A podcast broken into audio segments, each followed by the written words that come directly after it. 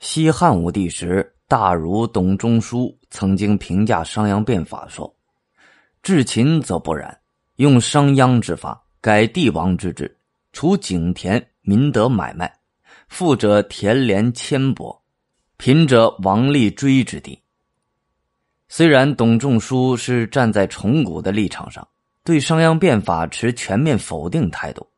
但是他把商鞅的土地制度改革视为导致中国古代社会发生重大转型的决定因素，却切中要害。商鞅将土地占有权扩展至庶民，造就了中国历史上第一批数量庞大的独立的自耕农。此后，商鞅为了增加税收，强制推行小家庭制，规定一家除一子成嗣外，其余儿子结婚后必须分家。单独立户，否则加倍征收户赋。自此，五口之家的小家庭成为中国家庭的基本模式。商鞅以李悝的法经为蓝本，结合二十等爵制，制定了一套严密的等级性法律。商鞅建立的法律制度中最具特色的是告诫连坐制，一人犯法，其亲属、邻里、上下级必须检举揭发。否则就要被一同治罪。为此，他编制了五家为五、十家为十的十五制。据张家山汉墓出土的二年律令贼律记载，以城邑廷杖反降诸侯，即守城城廷杖，诸侯人来公道，不坚守而弃去之，若降之，即谋反者，皆要斩。其父母、妻子、同产。无少长皆弃市，其作谋反者能偏补，若先告立，皆除作者罪。根据规定，率领诚意等谋反或者投降诸侯者，以及其他谋反者，一律处以拦腰砍断的腰斩刑。连坐的父母、妻子、儿女、兄弟姊妹，无论老少，一律在市场上处以绞刑。如果连坐者能够抓捕谋反者，或者向官吏告发，可以免受连坐。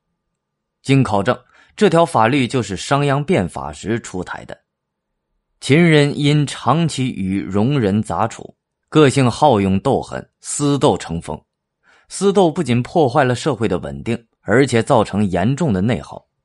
商鞅下令禁止私斗，违者根据情节予以处罚，引导秦人树立杀敌光荣、私斗可耻的全新价值观。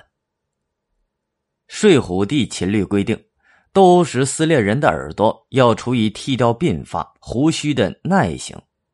张家山汉律规定，用刀剑或铁锤等凶器伤人，要判处徒刑，服铸成、舂米等苦役。即使没有使用凶器，但若致人伤残，如折断手指、打落牙齿等，也要处耐刑。汉初的法律规定大多沿袭商鞅秦律。变法措施严重削夺了秦国贵族的既得利益，顿时引来强烈的反弹。他们纷纷用各种方法来阻挠变法，并鼓动百姓闹事。在秦孝公强有力的支持下，商鞅坚持以法治国的信念，通过严格的法律和违法必罚的铁腕手段，敢于向挑战法律权威的各方势力宣战。据载。商鞅一天之中，在渭河边行刑的囚犯就多达七百多人，渭水被染成红色，嚎哭之声震天动地。严密而残酷的法律一时间令国民难以接受。新法推行一年间，前来国都上书反对者数以千计，一时间形成一股强大的反变法风潮。商鞅对孝公说：“这些人都是扰乱教化之民。”于是将他们全部流放到边疆，接着又发生了一件轰动全国的大事件：太子嗣触犯了新法。根据新法，应处以在面颊上刺字的情刑。在当时人的观念中，身体发肤受之父母，《孝经·开宗明义章》，肉刑是对先人的大不敬，是莫大的耻辱。因此，自古便有刑不上大夫的规定，对贵族豁免肉刑。但商鞅认为，法之不行，自于贵气。如果想要顺利推行新法，必须先拿太子开刀，由于太子是君嗣，不能对他本人实行，就对他的师傅实行情刑，以惩戒其教导不力。